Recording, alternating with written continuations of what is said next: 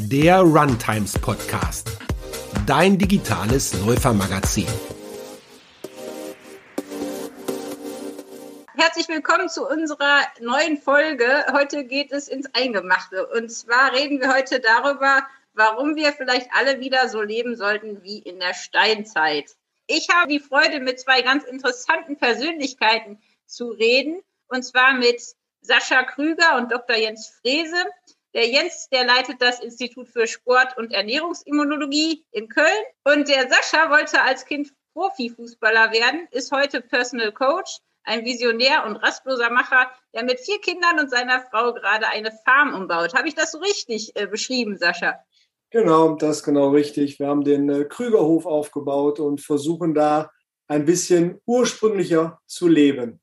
Ja, Jens, vielleicht erzählst du mal, wie du den Sascha kennengelernt hast und was du so machst. Also das ist ja sehr spannend. Ich habe das Gefühl, du machst irgendwie zehn Berufe gleichzeitig. Ja, wenn du meine Mutter fragen würdest, die könnte darauf gar nicht antworten. Was macht der Kerl eigentlich? Ich weiß nicht, seit 22 Jahren bilde ich Trainer aus in, oder Therapeuten in allen möglichen Bereichen. Ich habe früher sehr viel Fitnesstrainer-Ausbildung gemacht, bin dann über den Fitnessbereich ins Person Training, über Person Training dann irgendwann zur Ernährung das ist auch heute immer noch so einer meiner Hauptthemen, also die Ernährungsmedizin, Therapie, Immunologie, also es ist die Verbindung zwischen Immunsystem und, und Ernährung, aber auch Bewegung. Ich habe äh, mal Sport studiert, war mal Leistungssportler und entsprechend, so wie bei Sascha auch, der Sport steckt halt in den Genen drin und äh, man muss den auch irgendwie jeden Tag oder jeden, zumindest jeden zweiten Tag auch ausleben, sonst fühlt man sich nicht gut. Und so kam dann irgendwann auch die, die Kombination von allem zustande, ja, dass man dann ja mit durch viele, viele Weiterbildungen, ich habe zwei Studiengänge gemacht, irgendwann hat man so ein Bild von, was ist eigentlich Gesundheit, ja. Da spielt dann Stress eine Rolle, da spielt Bewegung eine Rolle, da spielt Ernährung eine Rolle. Irgendwann bin ich dann mal auf dieses Thema artgerecht gestoßen. Artgerecht, was ist das eigentlich? Artgerechte Ernährung, das kennen wir aus, dem, aus, dem, aus der Paleo-Ernährung. Aber was ist denn eigentlich artgerechtes Leben? Also wir haben das da nochmal größer definiert. Denn der Mensch, und das ist ja ein ganz großes Problem eigentlich, dass wir alles in kleine Scheiben eingeteilt haben. Ja, es gibt heute Ökotrophologen, es gibt heute den Kardiologen, es gibt den Orthopäden. Wir haben heute wahnsinnig viele Spezialisten, aber wir haben eigentlich keine Generalisten mehr. Also Menschen, die, ich sag mal, das Leben verstehen, die wissen, wie funktioniert eigentlich so ein Körper und dann in Verbindung mit seinem Geist, mit seiner Persönlichkeit, mit seinen Leidenschaften, mit seinen Sehnsüchten, das ist ja auch dann dein Thema. Ja, was treibt uns eigentlich an? Und diese ganzen, ich sag mal, Elemente des Lebens habe ich so nach und nach alle in äh, Fortbildungen, Ausbildungen, Weiterbildungen gepackt.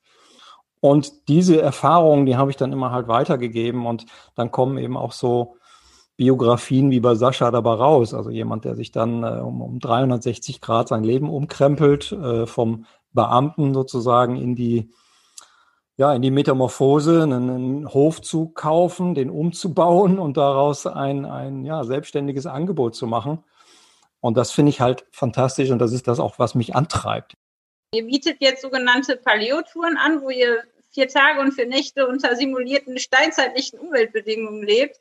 Und ich, ich frage mich, wie kann man sich das vorstellen? Also geht ihr dann ohne Handy äh, und, und allen Schnickschnack einfach irgendwo in den Wald, wo keiner wohnt, mit Fellumhang und Speer und der schläft da unter den Bäumen und sucht irgendwie ab und zu nach Beeren oder Kräutern oder fangt ein Kaninchen oder jagt ein Huhn? Also wie, wie läuft so eine Tour ab? und wie kamt ihr auf die Idee? Also ich finde das total spannend. Ja, vielleicht kann ich mal einsteigen und dann kann Sascha, kannst du gleich übernehmen.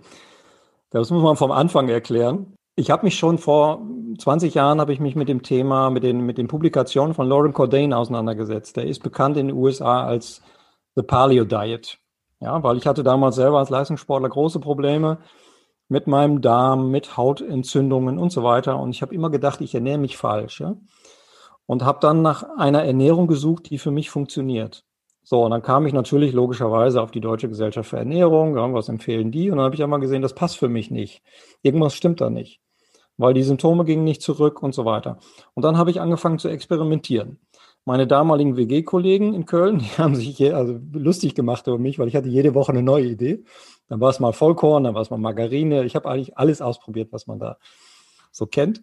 Und irgendwann bin ich dann tatsächlich auf diese, diese Paleo-Ernährung gekommen und habe das dann für mich auch zehn Jahre durchgeführt und bin bis heute eigentlich damit unterwegs. Ja, ich esse auch mal ein Stück Kuchen und ich bin jetzt kein Hardliner und beiß auch nicht in ein rohes Steak oder sowas. Ja, aber vom Grundansatz her, den Lauren Corday damals in seine Bücher geschrieben hat, nämlich 80 Prozent artgerecht leben, 20 Prozent gönnt man sich halt auch mal die Schokotorte oder was auch immer da gerade ähm, uns entgegenfliegt. Das war so der, der, wie soll man, der philosophische Ansatz.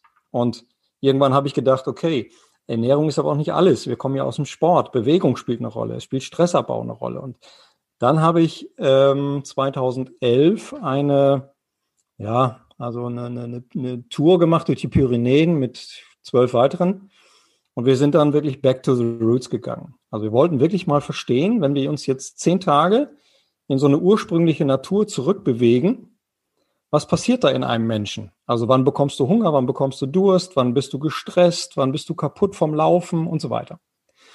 Und du hast gerade das Handy und so weiter erwähnt. Das sind ja alles diese ganzen, ja, wie soll ich sagen, ähm, unsere neuen Errungenschaften, die, die gab es ja vor 20 Jahren nicht. So, das heißt, meine Großmutter, die dreht sich ja heute im Grab um, die kannte das, kannte das ja alles gar nicht.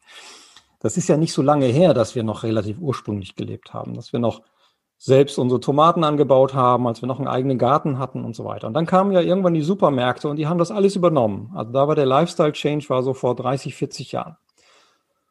Und ähm, ich gehöre zu der Generation, die das gerade noch so mitgemacht hat. Ja, also ich kenne das noch mit dem eigenen Garten. Du hast vorhin die Farm erwähnt.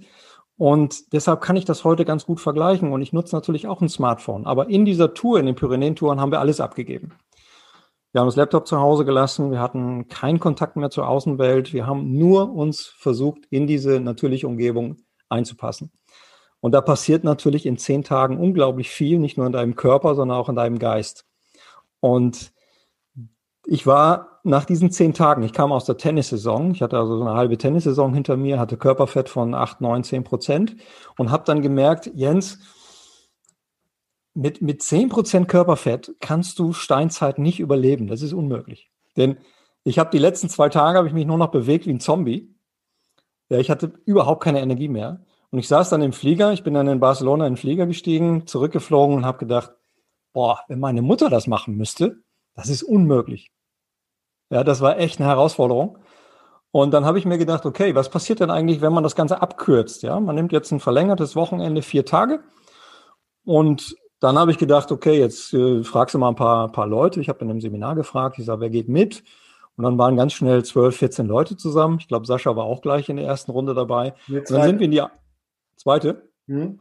Und dann sind wir in die Eifel gegangen und haben dort einfach mal das ganze vier Tage gemacht. So, und die Idee war, was passiert eigentlich in unserem Blutbild, wenn wir vorher messen, nachher messen? Das hatten wir in den Pyrenäen auch gemacht. Vier Tage im Vergleich zu zehn Tagen sondern habe ich diese zwölf Leute äh, analysiert und da kam raus, dass wir diesen Effekt, den wir da nach zehn Tagen gesehen haben in den Pyrenäen, den haben wir hier schon nach vier Tagen. Da habe ich gedacht, okay, cool, dann müssen wir eigentlich gar nicht so viel tun, um wieder back to the roots zu kommen. Wir müssen nur vielleicht ab und zu mal ein verlängertes Wochenende machen, ohne dass wir am Ende das Smartphone in die Ecke schmeißen oder unseren Bierfunkvertrag kündigen und so weiter. So, und daraus habe ich dann eine wissenschaftliche Arbeit gemacht. Ich habe dann nochmal spät promoviert, bin mit dieser Idee an eine Hochschule herangetreten, habe gesagt, habt ihr da Lust zu? Und dann haben wir da tatsächlich noch äh, drei Studien gemacht. Die letzte Studie haben wir jetzt gerade noch veröffentlicht, da ist der Sascha auch dabei. Ähm, da ging es um Stress, Cortisol haben wir nochmal gemessen bei einer seiner Touren.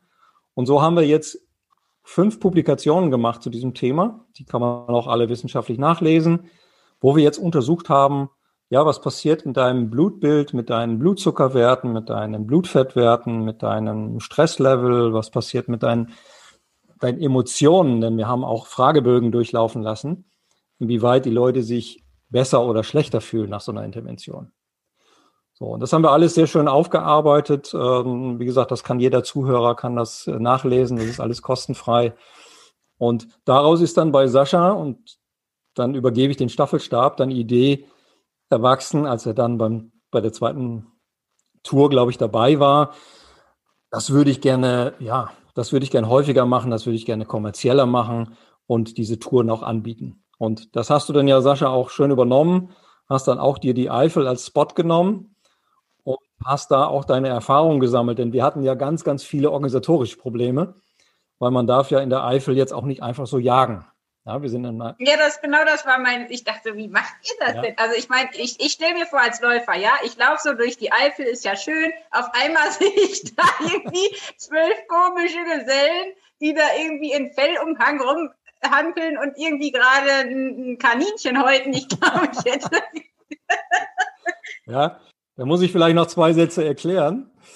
Ähm, wir haben in den Pyrenäen haben wir das tatsächlich sehr rudimentär gemacht. Da haben wir auch eine Ziege geschlachtet. Also das war für mich als Pazifist war das wirklich eine Herausforderung. Ich habe auch nur ja. die Fotos gemacht. Also ich war nicht derjenige, der, das, der geschlachtet hat. Aber es ist eben so, wenn du Hunger hast, ja, dann machst du unheimlich viel, was du normalerweise nicht machen würdest. Und wir haben dann gesagt, okay, wenn wir das jetzt in die Eifel transportieren, dann müssen wir das vorher organisieren.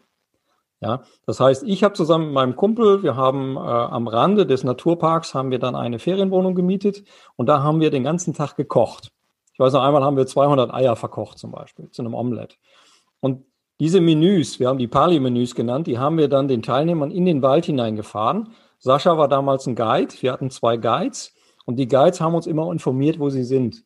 Das waren also die einzigen beiden, die Kontakt zur Außenwelt hatten.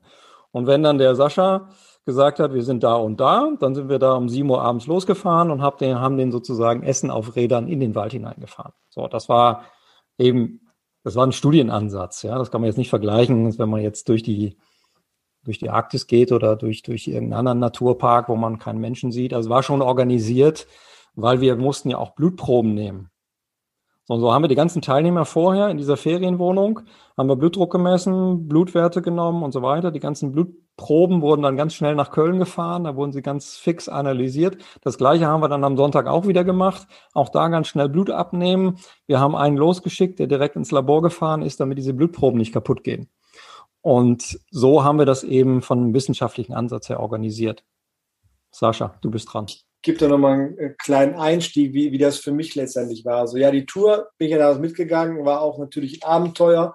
Zu der Zeit war ich, ähm, ja, ich muss auch sagen, schon ein bisschen gestresst, super viele Ausbildungen gemacht, also meinen ganzen Urlaub eigentlich verplant in Ausbildungen, also vom Stresslevel immens hoch gewesen. Ähm, kurz ein paar Monate zuvor erstmalig äh, Vater geworden und äh, da war also ganz, ganz viel in, in ganz, ganz kurzer Zeit, was da auf mich einprasselt. Ich habe einfach gemerkt, boah, der Kopf ist voll und irgendwie könnte es auch mal ruhiger gehen.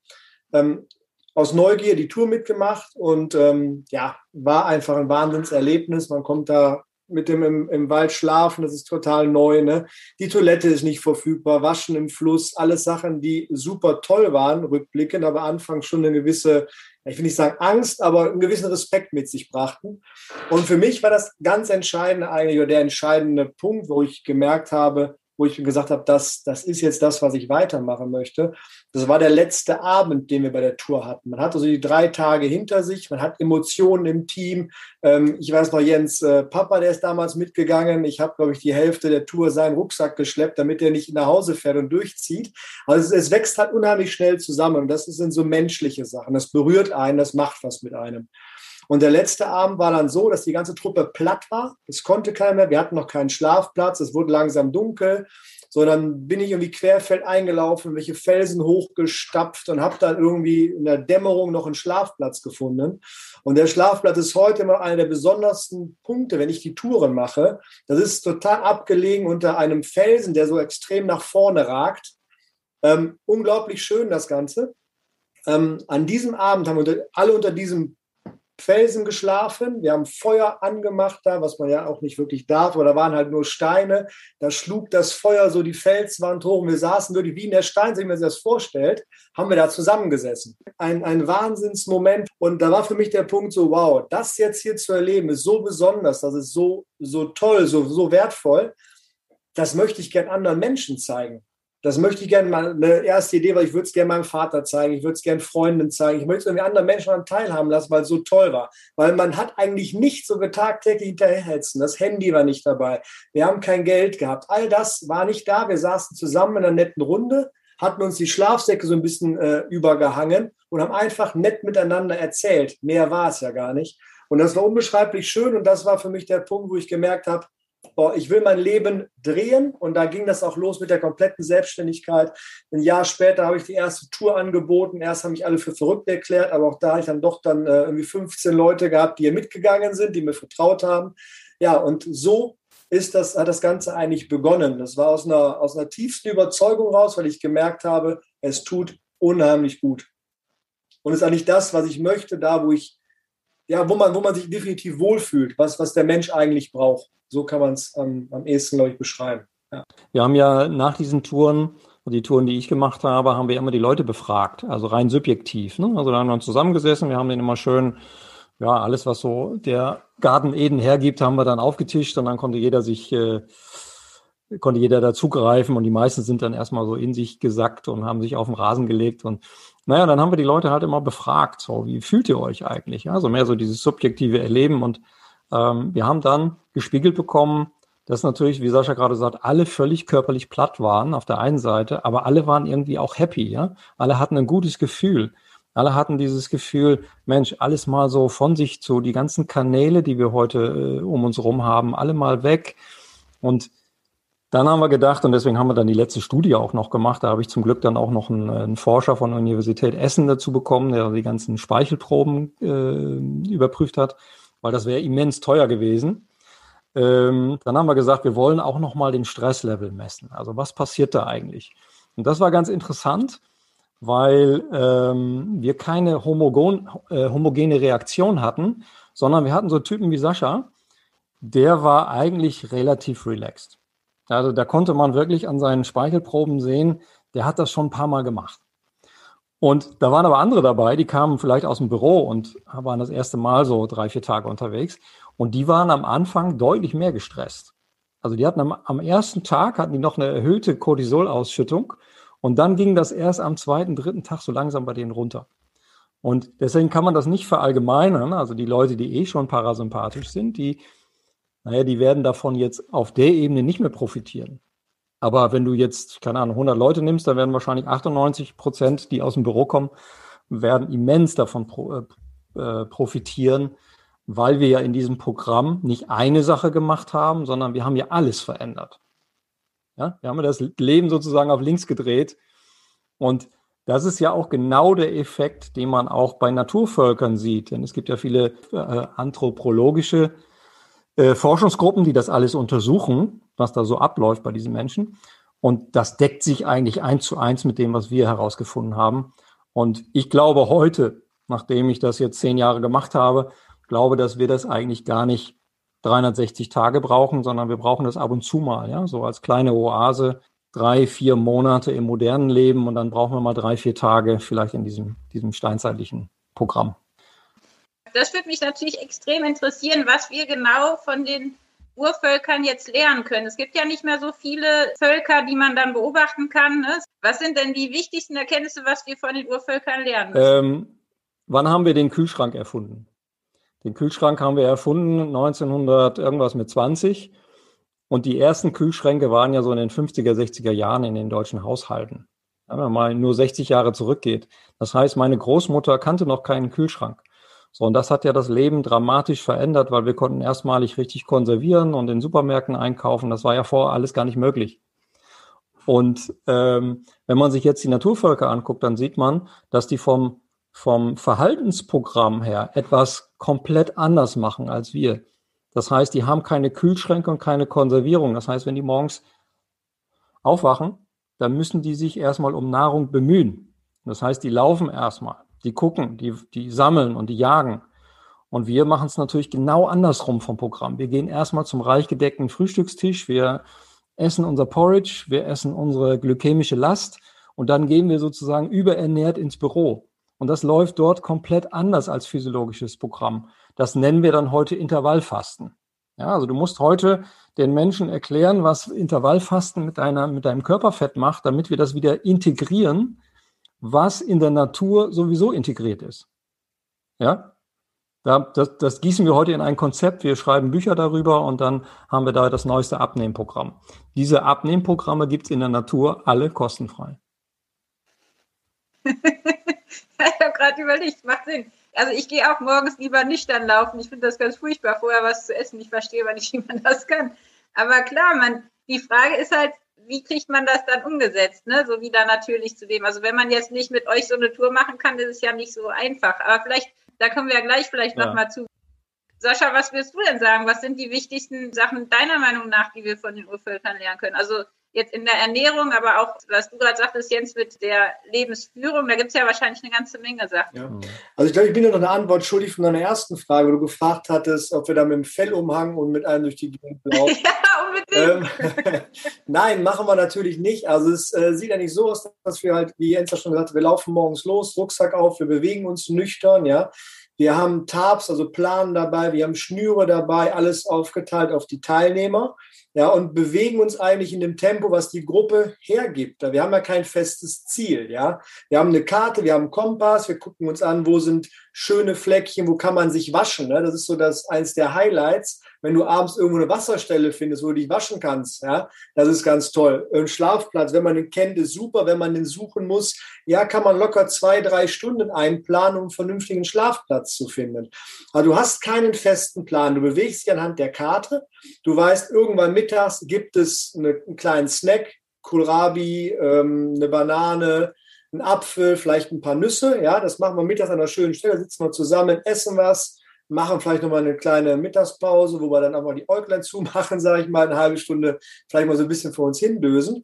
Und dann gibt es halt abends, kriegen wir halt Essen gebracht. Wir haben ein Background-Team, die kochen für uns, ja. Und dazwischen ist halt Freizeit. Wenn das Wetter nicht so doll ist, bewegen wir uns ein bisschen mehr. Wenn es super heiß ist, gucken wir, dass wir irgendwann ans Wasser kommen und passen uns einfach da so ein bisschen an. Ja, und das Schlafen, ja, wenn man ungefähr das, das voraussehen kann, dass es nicht regnet nachts, lieben gern unter freiem Himmel, mal in den Sternenhimmel zu gucken, mal kein, kein künstliches Licht zu sehen, wie es in Großstädten häufig so ist. Da ist die Eifel ja schon ein bisschen ab, äh, abgeschlagen, dann wird es auch noch mal dunkel nachts. Und sich mal richtigen Sternenhimmel anzugucken aus dem Schlafsack. Ja?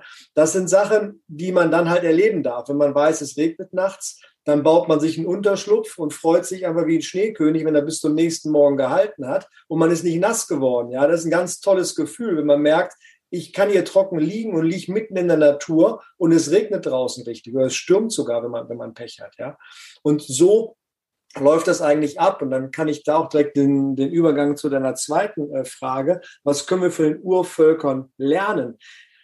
Für mich persönlich ist das, wenn ich die Touren mache, ist es im Hier und Jetzt zu sein. Ich denke nicht an das, was ist morgen, übermorgen oder nächste Woche. Ich habe den Moment mit der, dem Fall mit der Gruppe, eine gewisse Verantwortung habe ich aber auch. Man genießt den Moment, man ist nicht abgelenkt von den Medien, ne, von diesem, ähm, mich beschäftigt eine Frage im Kopf, ja, oder ein Problem, was ich vielleicht habe. Zu Hause würde ich Person A, B oder C fragen. Eventuell meine Frau, eventuell besten Kumpel oder meine Eltern.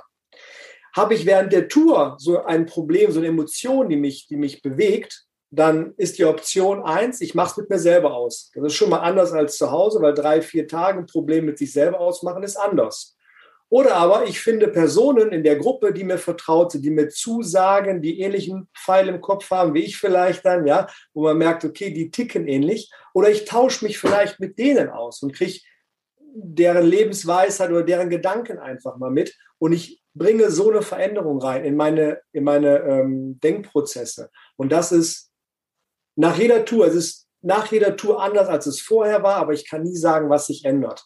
Ja? Und so ähm, dieses im Hier und Jetzt sein, sich damit zu beschäftigen, das ist, glaube ich, das, was man da immens bei lernen kann und mit Sicherheit, was die Ernährung angeht, sowieso der gesamte Lifestyle, das wirken zu lassen, wie clean sich ein Körper anfühlt am Ende des Tages, wie zufrieden man sein kann am Ende des Tages, indem man die Aufgaben, die man bekommen hat, eine Strecke zu wandern, sich vielleicht zu waschen, vielleicht auf Toilette gewesen zu sein. Auch das kann dann ein ganz tolles Gefühl sein, wenn man dann einen passenden Platz gefunden hat äh, und einen schönen Schlafplatz gefunden zu haben. Also ganz einfache Aufgaben, die man bewältigt, die man schafft, wo man einen Haken dran machen kann. Man geht zufrieden ins Bett. Anders als wenn ich vielleicht am Schreibtisch sitze und mein Riesenberg von Unterlagen sich dann um ein Drittel minimiert hat. Da habe ich nie das, selten wahrscheinlich das Gefühl, boah, ich habe richtig was geschafft, ich bin zufrieden. Mhm. Und das sind Sachen, die man da, glaube ich, ganz bewusst lernen kann und dann vielleicht mit dem Wissen, mit dem Gefühl nachher auch in den Alltag einfließen lassen kann. Ja. Ich überlege gerade so in meinem Umfeld, also ich habe tatsächlich mal so eine Tour gemacht im Himalaya-Gebirge und das war ziemlich abenteuerlich. das, das ging jetzt äh, sieben Tage und ich war danach auch wirklich äh, wahnsinnig glücklich auf eine sehr schwierige Art. Also das anderen zu erklären ist sehr, sehr schwierig, äh, schätze ich. Aber ich kenne halt wenige Menschen, die überhaupt nur eine Stunde ohne Handy aushalten. Wie geht das dann, dass die da vier Tage ohne Handy äh, verbringen und was sind das so für Leute und was sind vielleicht auch die für euch die, die schrägsten Momente gewesen bis jetzt? Also tickt man da auch irgendwann mal komplett aus? was, was passiert so mit den Menschen, wenn die mal so zurückgeworfen sind auch auf so ein reduziertes Leben? Ja, ich habe ich hab so zwei Erlebnisse im Kopf, die ähm, einmal als ich Teilnehmer war und einmal als ich eben Studienleiter war. Das erste Mal als Teilnehmer in den Pyrenäen. Ich kann mich noch erinnern, ich war wahnsinnig erschöpft. Ich hatte ja vorhin erwähnt, dass ich sehr wenig Körperfett grundsätzlich schon habe und dann eben aus einer Tennissaison kam und dann bin ich da mit zehn Prozent da rein und am, am, achten Tag ungefähr, da war ich einfach völlig platt und dann hatten wir einen Tag, da waren 35 Grad und wir sind nur aufwärts gelaufen. Und ich komme von der Küste, ja, also die höchste Erhebung sind zehn Meter oder sowas. Und äh, ich musste wirklich die ganze Zeit mussten wir nur rauflaufen. Und dann am Ende des Tages war dann da oben ein Bauernhof. Und in diesem Bauernhof, da sollte es irgendwie Nahrung geben.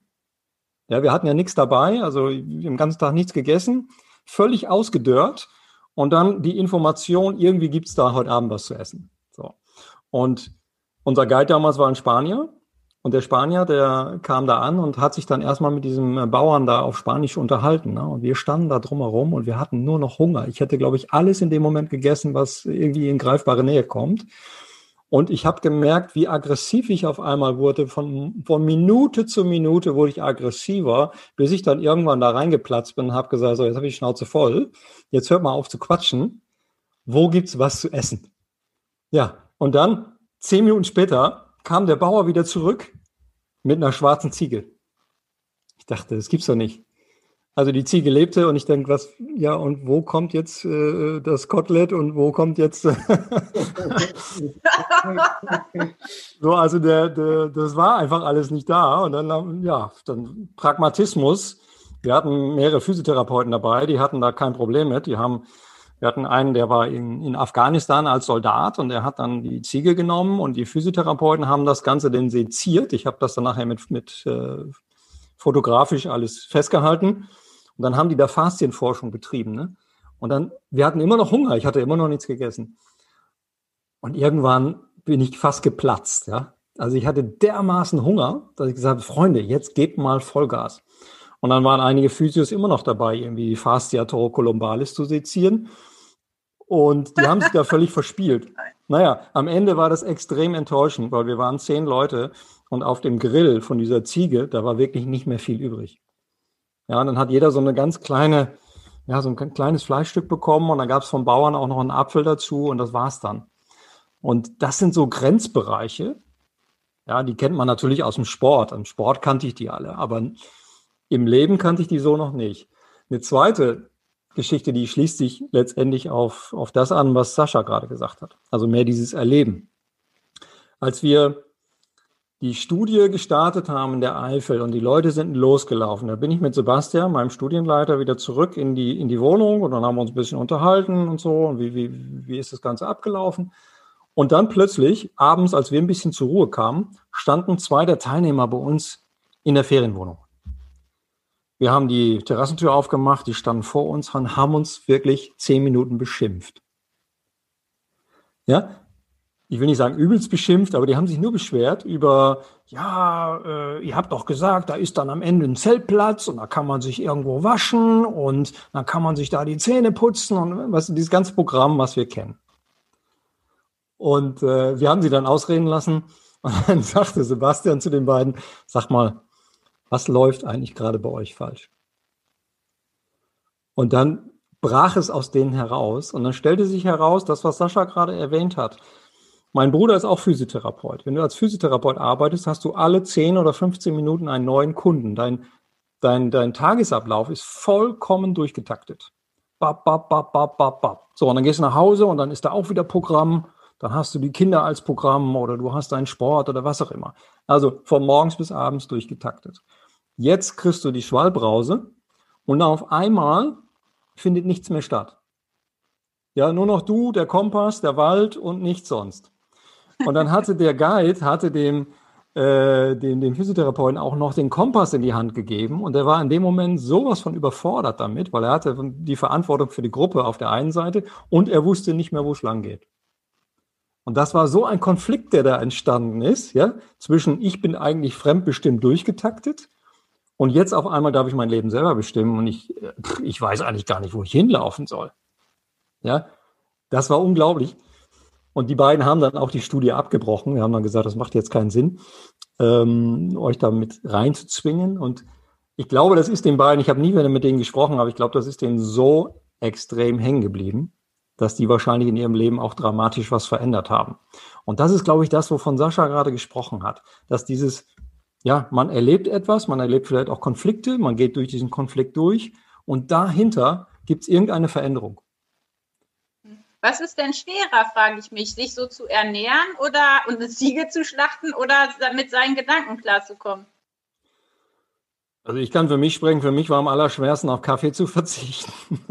Oh ja, das wäre für mich auch. Wenn ich morgens aufwache, dann klingelt bei mir als allererstes äh, zwei Nervenzellen, Kaffeemaschine anschalten und Kaffee trinken. Ähm, und dann ist es aber in der Tat so, wie du gerade gesagt hast, dass man natürlich irgendwann so viel Zeit hat. Ja, der Tag ist so lang, dass du automatisch zwangsläufig dich mit dir selbst beschäftigst und denkst, okay, was habe ich jetzt die letzten Jahre gemacht? Was will ich die nächsten Jahre machen? Mache ich noch das, was ich eigentlich immer machen wollte? Ist das meine Leidenschaft? Ist das mein Antrieb?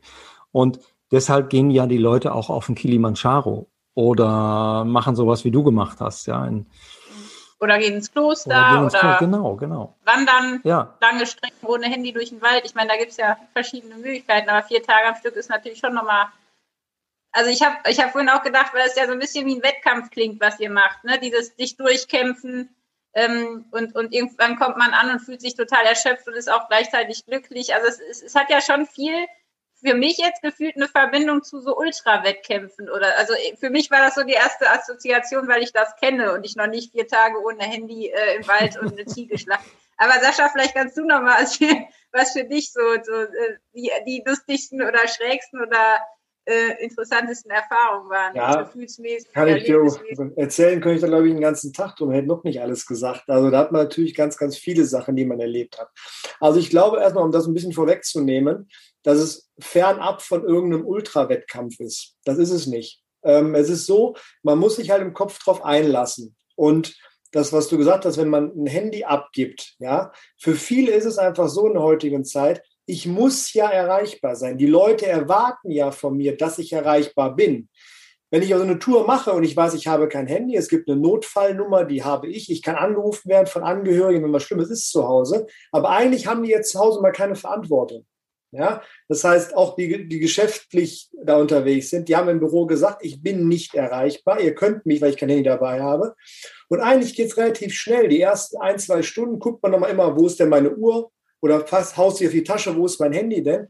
Aber dann haben die es kapiert. Und eigentlich geht das ganz, ganz schnell, dass sie sehr zufrieden sind, ja, dass sie dieses Handyverbot haben, dass ich denen ein Handyverbot gegeben habe und diese Spielregeln kontrolliere, ob ein Handy dabei ist oder nicht. Es ist eigentlich eher so, dass Leute zufriedener sind damit, dass das mal abgeben dürfen und nicht nonstop da drauf gucken müssen. Ja, und das ist eigentlich das, was ich da viel, viel mehr bei den Leuten sehe. Ähm, natürlich ist dann, wenn die wenn wir dann wieder einkehren am letzten Tag, ist es halt schon so, dass einige sich dann auf ihr Handy auch wieder so ein bisschen freuen, dass wir eben kurz zu Hause anrufen, ja. Aber rückblickend sagen ja nicht alle oder die öfters mitgegangen sind, sagen, ich komme sonntags zurück, ich mache das Handy sonntags gar nicht mehr an, erst Montagmorgen, das reicht auch, so wichtig bin ich gar nicht. Ja, also das sind halt auch ganz, ganz viele Erkenntnisse dabei ja, das ist ja das, was ich dann da so wiedergeben kann. Zu den ja, lustigen Sachen, die wir da so erlebt haben. Ja, also, boah, da wüsste ich gar nicht, wo ich anfangen sollte. Von schlimm bis lustig, da war alles dabei. Ähm, also ein paar Sachen, die hängen geblieben sind. Also wir hatten das mal so gehabt, dass wir eine Tour hatten, die war sehr anspruchsvoll, war kurz bevor wir gestartet sind, war ein Unwetter da, viele Wege, die ähm, ja, waren kaputt, wir mussten Umwege laufen. Wir waren eine relativ kleine Gruppe, zu dem Zeitpunkt. Wir waren, glaube ich, nur neun oder zehn Leute. Also war gar also für mich war es dann halt relativ klein in dem Moment. Und wir haben Pause gemacht und ähm, war der dritte Tag, zweite dritte Tag. Und da war einer dabei, der war auch zu Hause, rauchend, übergewichtig, saufend, ja, also von allem etwas dabei, ja, ähm, nicht wirklich fit, den ganzen Tag nur gesessen im Auto oder im Büro, Sport mehr oder weniger gar nicht, aber wollte das für sich als Auszeit nehmen. Wir saßen zusammen und ich konnte sehen, es brodelte in ihm, der war unzufrieden mit sich, mit der Situation und da habe ich vor allem, Mann, hat der mich ja an, mich annähernd angeschrien schon, ne? Boah, Sascha, was du hier machst, so eine Scheiße, das ist total unmenschlich, was du hier mit uns machst, ne? so richtig giftig. Ich habe da nur ganz kurz tief eingeatmet. Ich sage, ja, ich sage, ich verstehe dich, was du meinst. Aber ich sage, wir machen jetzt mal so ein kleines Reframing. Ja? Ich versuche es mal ein bisschen was klarzustellen bei dir. Ähm, alle haben zugehört, weil alle, was, was macht der jetzt? Wieso schreit der Sascha an? dann habe ich gesagt, ich sage, pass mal auf. Ich sage, du sagst das unmenschlich. Ich sage, aber ist es vielleicht unmenschlicher, jeden Tag Fast Food zu fressen, nicht zu essen, zu fressen? Viel zu sitzen, sich nicht zu bewegen, zu saufen, zu rauchen, keinen Sport zu machen, nonstop im Handy beschäftigt zu sein, nicht gut zu schlafen, nur einschlafen zu können mit Fernseher oder sonstigen. Glaubst du nicht, das ist unmenschlich? Du sagst gerade, unmenschlich ist es für dich im Gefühl. Wir bewegen uns täglich 20 Kilometer, wir essen hochwertiges Essen, halt nur seltener. Ja. Wir schlafen, wir haben eigentlich wenig Stress, wir unterhalten uns mit Mitmenschen und müssen gelegentlich ein bisschen Langeweile ertragen. Das nennst du unmenschlich. Und auf einmal war die ganze Gruppe still, es hat keiner was gesagt, haben auch miteinander nicht mehr gesprochen. Das ging bestimmt eine Viertelstunde so. Haben alle ordentlich drüber nachgedacht, weil sie eigentlich wussten, ja, wie, es, was damit gemeint war und wie es eigentlich wirklich ist. Und das ist so ein bisschen diese Wahrnehmung, die wir haben in dem täglichen Wahnsinn, in dem wir drinstecken. Wir können das nicht mehr so, so zurückführen zu dem, was eigentlich evolutionär für uns eigentlich vorgesehen ist. Ja, kann ich nur unterschreiben. Für diejenigen, die vielleicht Paleo gar nicht so kennen oder sagen, ach ja, das sind die, wie du vorhin sagtest, die in so ein Stück rohes Fleisch äh, reinbeißen. Was ist denn für euch genau ein steinzeitliches Leben oder eine Paleo-Ernährung? Wie kann man sich das vorstellen und wie würdet ihr sagen, sollten wir leben? Was wäre gesund? Also ich fange ich mal an, Jens. Ähm, also ich, ich möchte mir nicht rausnehmen, irgendjemandem vorzuschreiben, wie man denn leben sollte. Da muss jeder für sich so ein bisschen so seinen, seinen Style finden, wie er das gut umsetzen kann. Ne? Das ist unterschiedlich, ob ich alleine bin, ob ich Kinder habe oder, oder, oder. Das sind alles bei jedem individuell unterschiedliche Faktoren. Ich glaube, wenn man sich auf das Gedankenspiel einlässt, was ist evolutionär für uns sinnvoll? Von der Ernährung angefangen, ja, welche Lebensmittel gehören dann vielleicht nicht dazu? Ja, ähm, ich für mich persönlich bin vom Fleischkonsum auch reduzierter. Ich esse gerne Fleisch, aber reduzierter und deutlich hochwertiger. Ich habe früher bestimmt fast jeden Tag Fleisch gegessen. Heute ist es vielleicht noch einmal die Woche. Ja, vielleicht auch zweimal, aber tendenziell eher weniger. Ähm, was kann ich davon einfließen lassen? Welche Mahlzeiten kriege ich in der Familie umgesetzt, mit den Kindern, wie auch immer? Ähm, Bewegung sollte ein ganz großes Thema sein. Und für mich persönlich, da kann ich ja nur für mich sprechen, ist die Abstinenz vom, äh, vom Smartphone, von den Medien. Das ist für mich das Entscheidende, rauszugehen in den Garten, dort zu arbeiten, sich dort zu bewegen, sich mit Pflanzen, mit Tieren auseinanderzusetzen, gibt mir unheimlich viel Ruhe, das, was mir gut tut.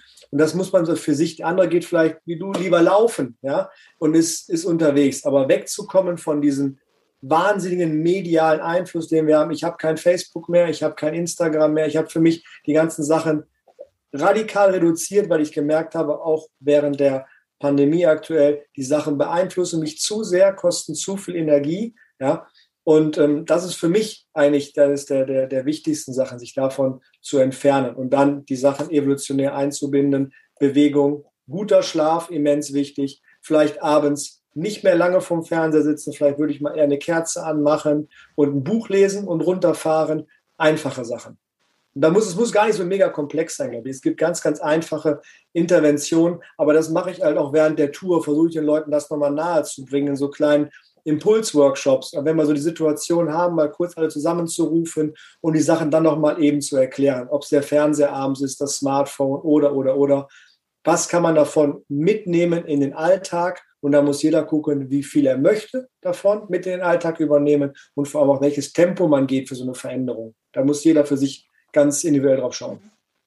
Jens, möchtest du noch was sagen? Ja, Sascha hat ja viele Aspekte erwähnt. Ich meine, der Grundansatz von der Paleo-Ernährung, du hast die Ernährung ja erwähnt, ähm, ist ja, dass wir all das essen, was man jagen, sammeln und fischen kann. Ja, also wenn wir eine Angel rauswerfen, mein, mein Bruder ist Angler und du fängst da was, dann isst du das halt. Äh, das wird ja auch immer noch auf einsamen Inseln und so weiter gemacht. Da geht man ja just in time die äh, Kokospalme hoch und schlägt sich dort äh, eine Kokosnuss oder man isst eine Mango oder man schippert mit seinem Bötchen raus und angelt. Das gibt's ja alles noch. Und diese Leute, die dort leben, das sind Leute, die sind nicht übergewichtig, die sind nicht prädiabetisch, die haben kein Burnout, die haben all das, was wir heute als chronische Erkrankung bezeichnen, haben die, haben die nicht. Natürlich am Ende äh, stirbt man an irgendwas, ja, weil die Naturvölker sterben an, ja, vor allen Dingen an Säuglingssterblichkeit. Das ist ja die Errungenschaft der Medizin, dass wir heute praktisch jeden irgendwie durchbekommen, ja. Und da gibt es eine ganz hohe Säuglingssterblichkeit und woran die halt sehr stark versterben, sind Infektionen, ja.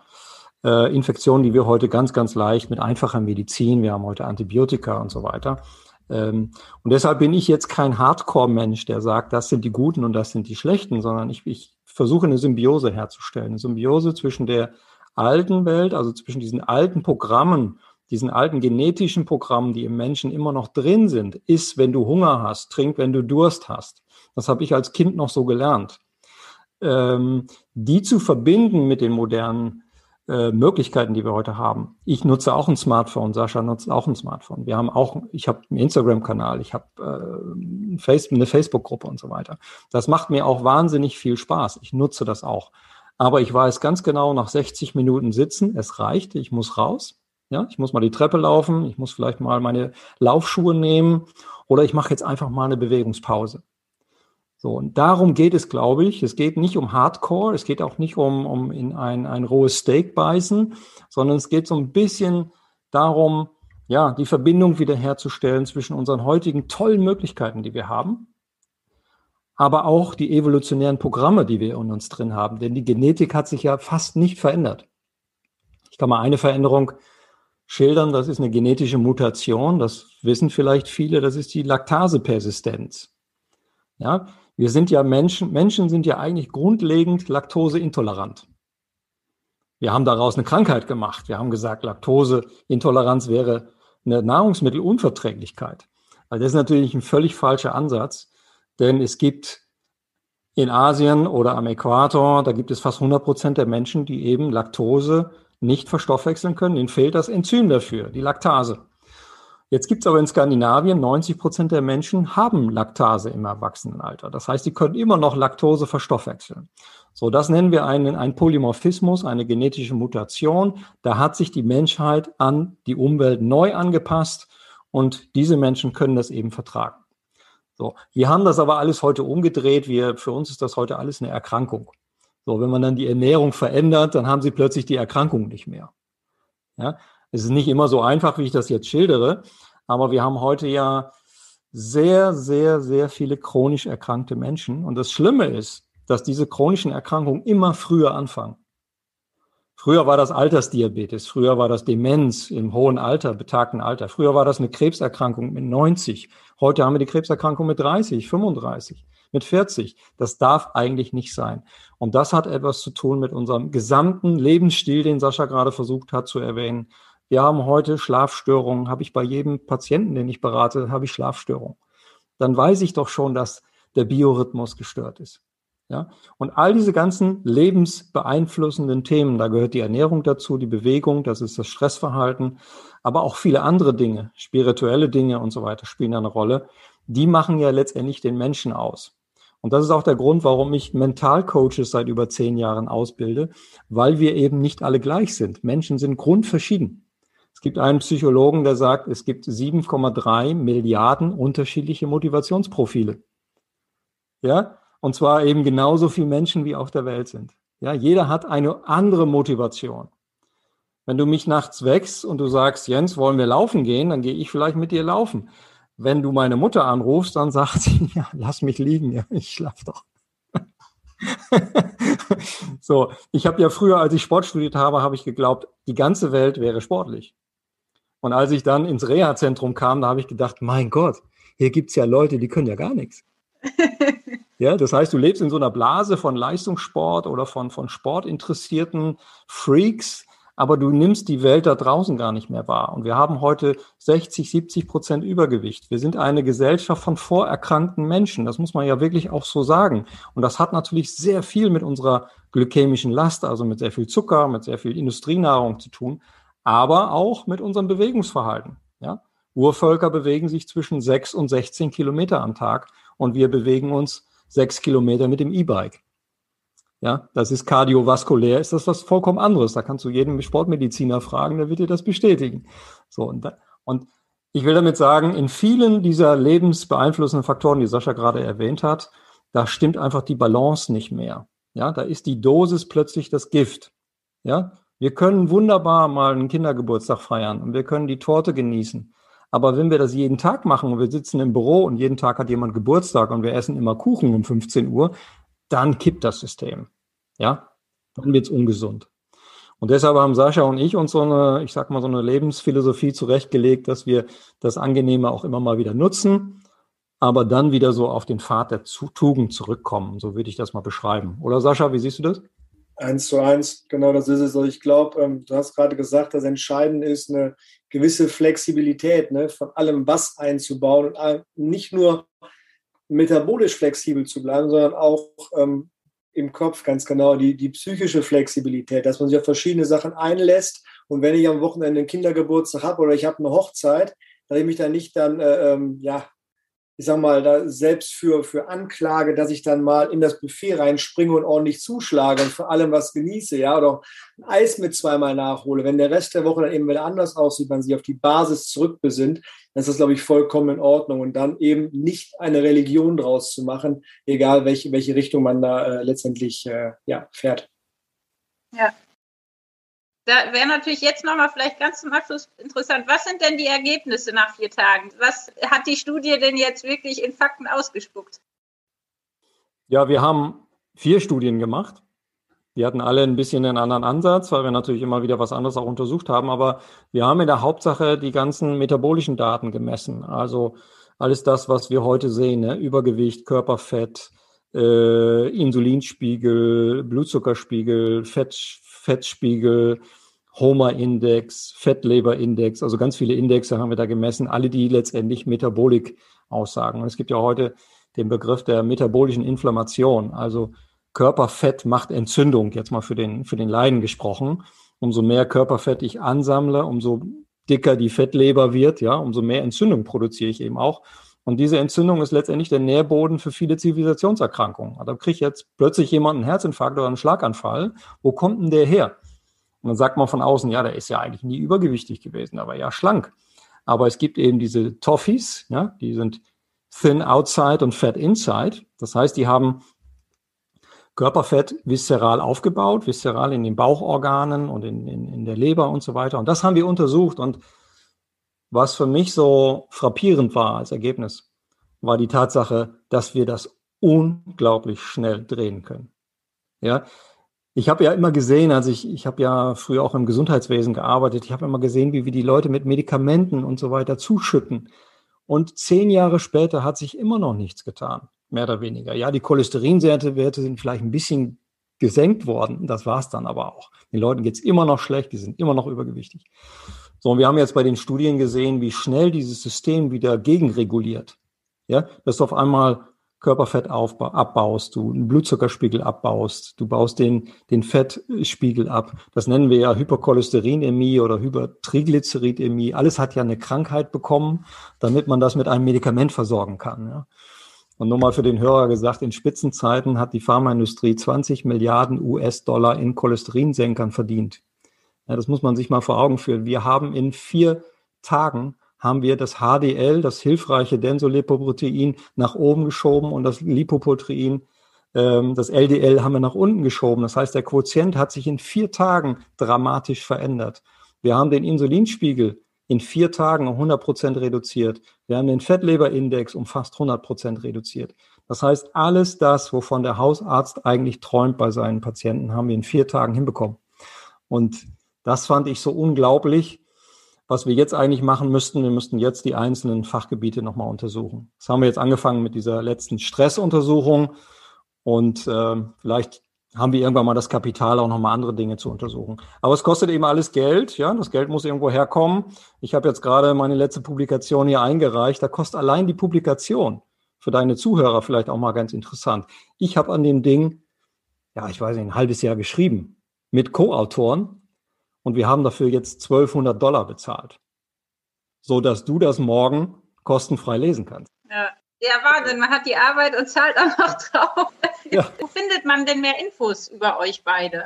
Ja, so auf, auf meiner Seite, das ist www.krüger-hof.de, findet ihr eigentlich alles zu den Back-to-Basic-Touren. Da kriegt man auf jeden Fall genügend Informationen. Oder ansonsten einfach äh, anrufen. Die Nummer steht auch drauf. Gebe ich gerne weitere Infos zur Tour.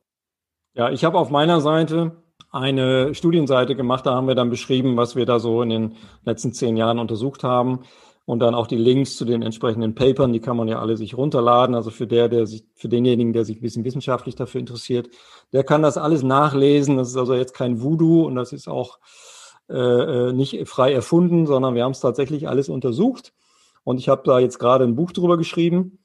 Das habe ich jetzt abgegeben weiß nicht, wie lange es dauert, bis das irgendwann mal veröffentlicht ist, aber ähm, so ein bisschen Storytelling dabei von diesen Stories, die wir auch gerade so kurz erwähnt haben, weil das sind eigentlich die Erlebnisse, die letztendlich hängen bleiben. Ja? Also wir haben die nüchternen Daten, wir wissen, das funktioniert. Ein Diabetiker ist nach vier Tagen nur noch ein halber Diabetiker, aber diese psychologischen Erlebnisse, diese, dieses Mindset, diese Mindset-Veränderungen, die wir da haben, ja, das kann man eigentlich so in Zahlen gar nicht ausdrücken. Ne?